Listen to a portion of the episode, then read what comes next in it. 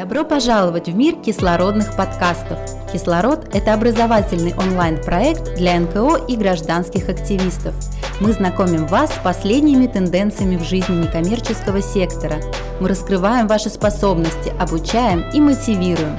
Для вас мы приглашаем лучших экспертов и знатоков своего дела, чтобы они делились своим опытом. Мы помогаем перейти вам на новый уровень. Заряди свою идею вместе с командой «Кислород».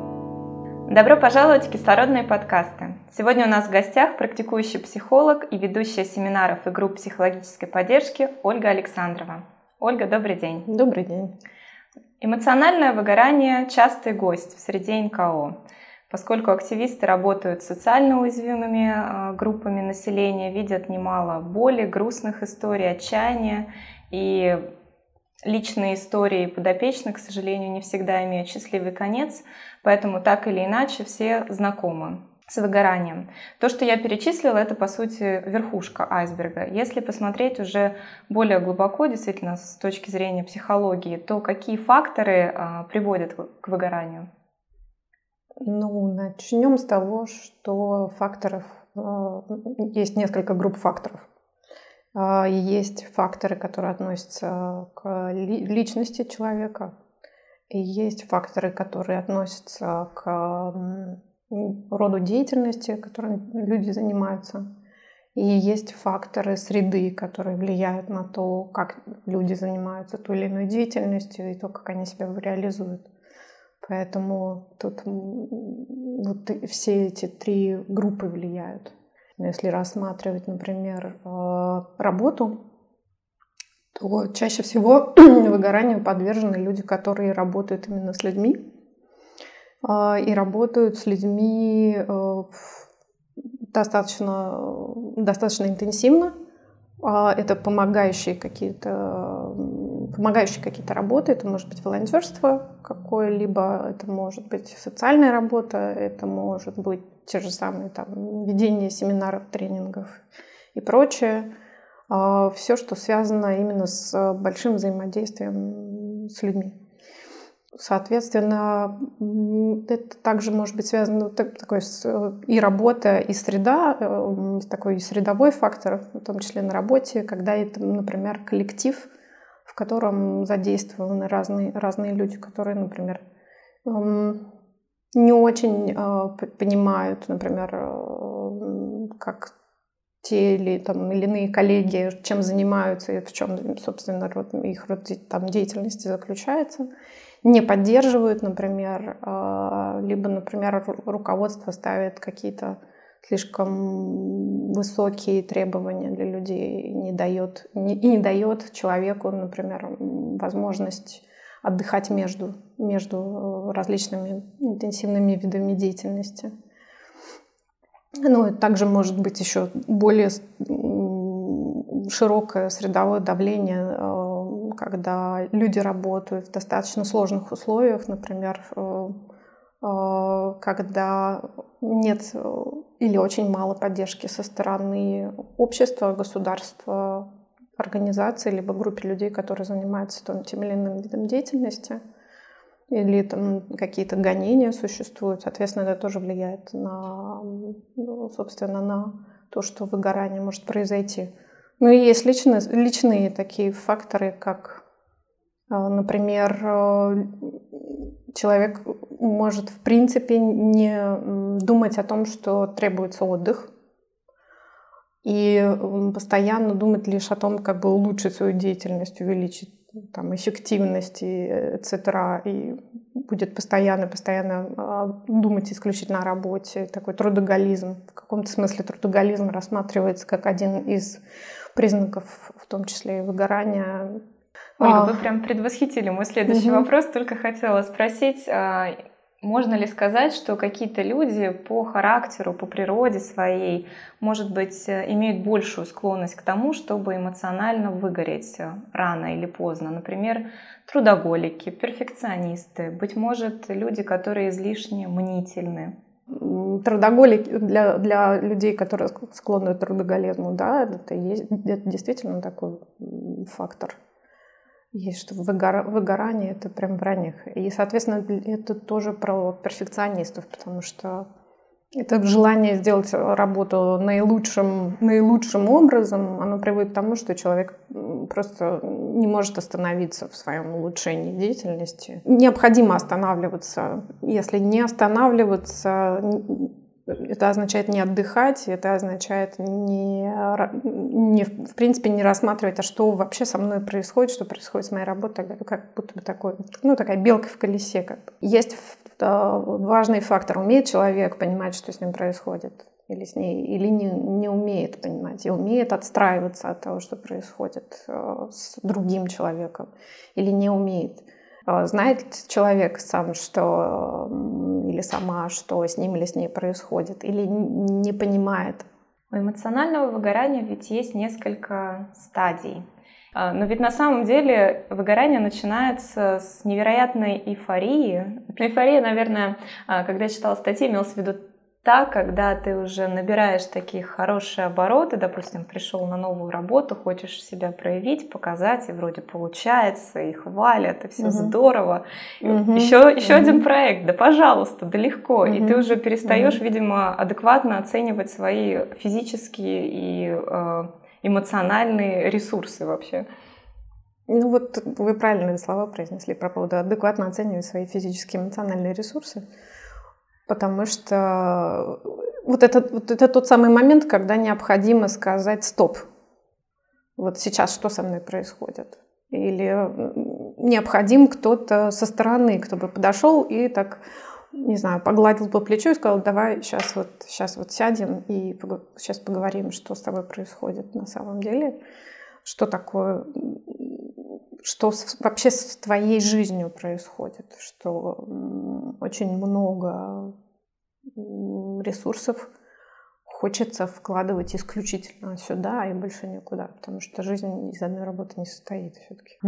А как выгорание отличить от э, чувства ну, какой-то раздражительности, неудовлетворенности. Правильнее будет сказать, как не перепутать настоящее выгорание вот с таким вот временным каким-то обострением. Угу. Ну, тут в каком-то смысле тут только время показывает на самом деле. А, почему? Потому что если э, эта самая раздражительность, хандра и еще что-то а, происходит уже долго, на протяжении долгого, то есть каждый день э, есть эта раздражительность, хандра, то есть одни и те же эмоции возникают в связи с разными событиями, то тогда можно говорить, что, наверное, сейчас это уже про выгорание.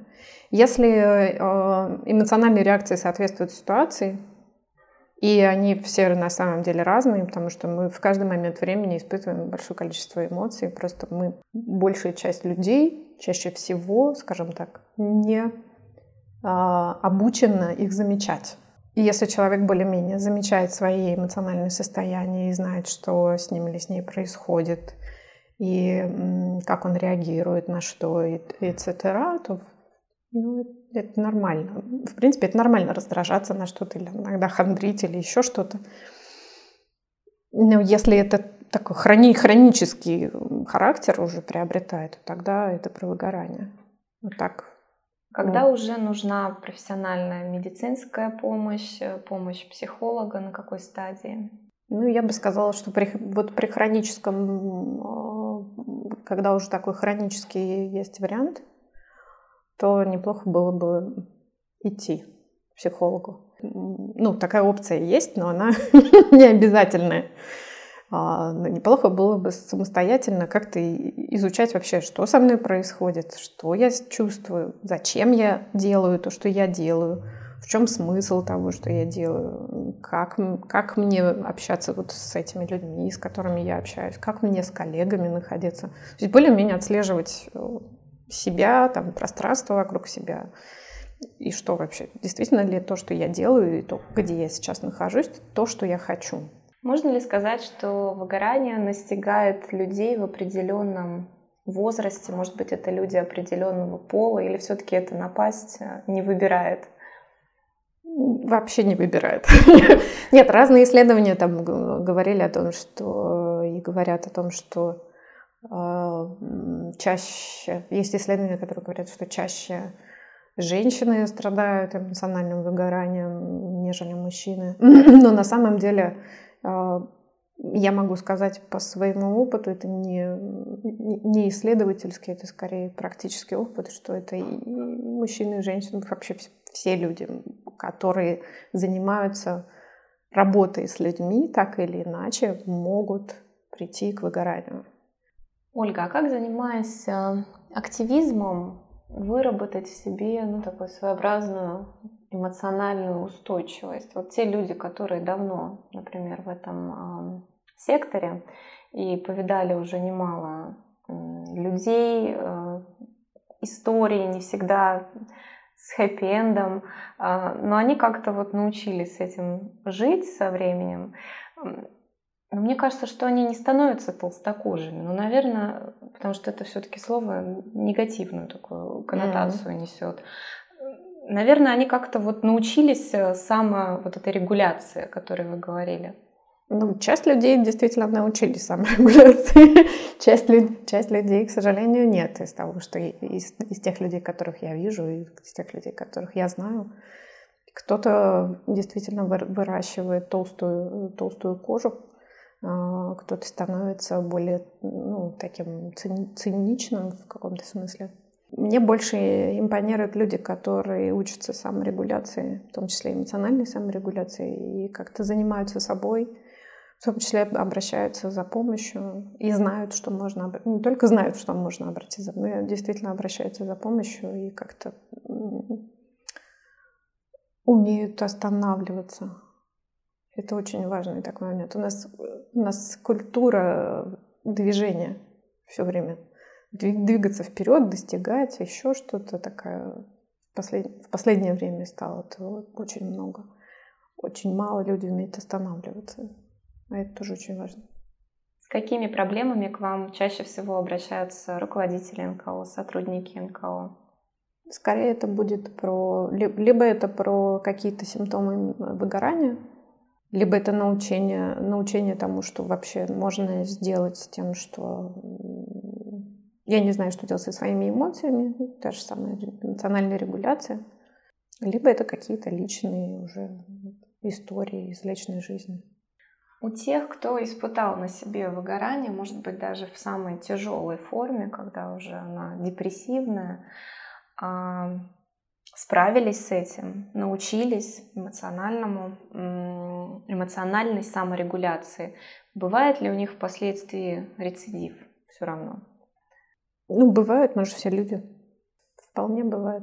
Потому что что-то может пойти не так. Среда меняется, жизнь меняется, условия меняются. Мы меняемся. Иногда это совсем просто не в ту сторону, в которую хотелось бы другим людям, но мы меняемся. И да, выгорание может нагрянуть второй раз. Но если человек научился, если навыки хотя бы есть какие-то выработанные более-менее, то второй раз выгорание может быть только там на начальном, например, этапе. Человек может отловить, что что-то вот здесь вот со мной происходит нехорошее. Хотела еще поговорить про модное нынче слово, английское слово mindfulness или осознанность, потому mm-hmm. что в прошлом году оно а, вышло в топ, можно сказать, и достигла рекорда своей популярности по поисковым запросам, в частности в Google. Я так понимаю, что в основе медитация, но лишенная какого-то религиозного контекста. Много сейчас всяких разных направлений. Мне я скорее я не использую mindfulness слово. А, я скорее говорю про практики осознанности.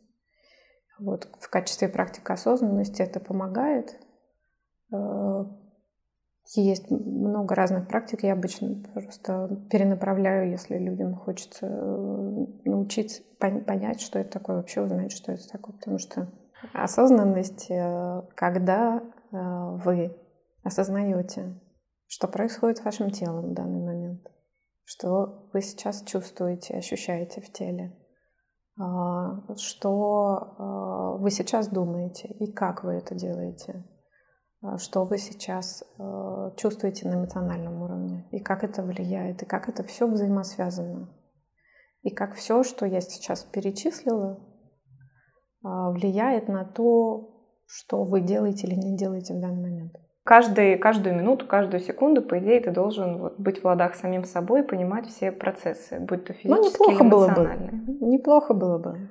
И тогда жить станет легче. Не сказала бы. По-другому качество жизни меняется. Качество жизни. То, как ты воспринимаешь, то, да, как, наверное, то, как вы жизнь. воспринимаете, то, как э, вы действуете, а, и откуда вы действуете, Соответственно, то, что вы делаете или не делаете, то, как вы взаимодействуете с другими людьми, то, как вы, например, не знаю, руководите компанией какой-то. Ольга, а в рамках работы в комьюнити-центре действия вы также оказываете пробоно консультации для ЛГБТ клиентов. Mm-hmm. С какими вопросами чаще всего обращаются люди, ну, там группы, группы вопросов. Это могут быть вопросы камин это могут быть э, вопросы взаимодействия с партнерами или схожие, схожие вопросы э, про то, что партнера или партнерку не найти. Это могут быть какие-то свои собственные эмоциональные затруднения и, соответственно, связанные с этим трудности во взаимодействии с другими людьми. Может быть, особенности, там, конфликты с родителями. В консультации могут принять участие не только те, кто обратился, но и, допустим, их родители или партнеры. То есть это не... Да, и родители, партнеры тоже имеют право прийти на консультацию. У нас также есть а, консультации для пар, если это необходимо. Что нужно сделать, чтобы получить такую бесплатную консультацию? Для этого нам надо написать на нашу почту, и э, мы подберем просто специалиста, подходящего по времени и по возможностям. Ольга, что в конце можете пожелать нашим слушателям? Хочу пожелать заботиться о себе и отдыхать побольше. Большое спасибо. Спасибо вам тоже. Друзья, напоминаю, что сегодня у нас в гостях была Ольга Александрова, практикующий психолог и ведущая семинаров и групп психологической поддержки.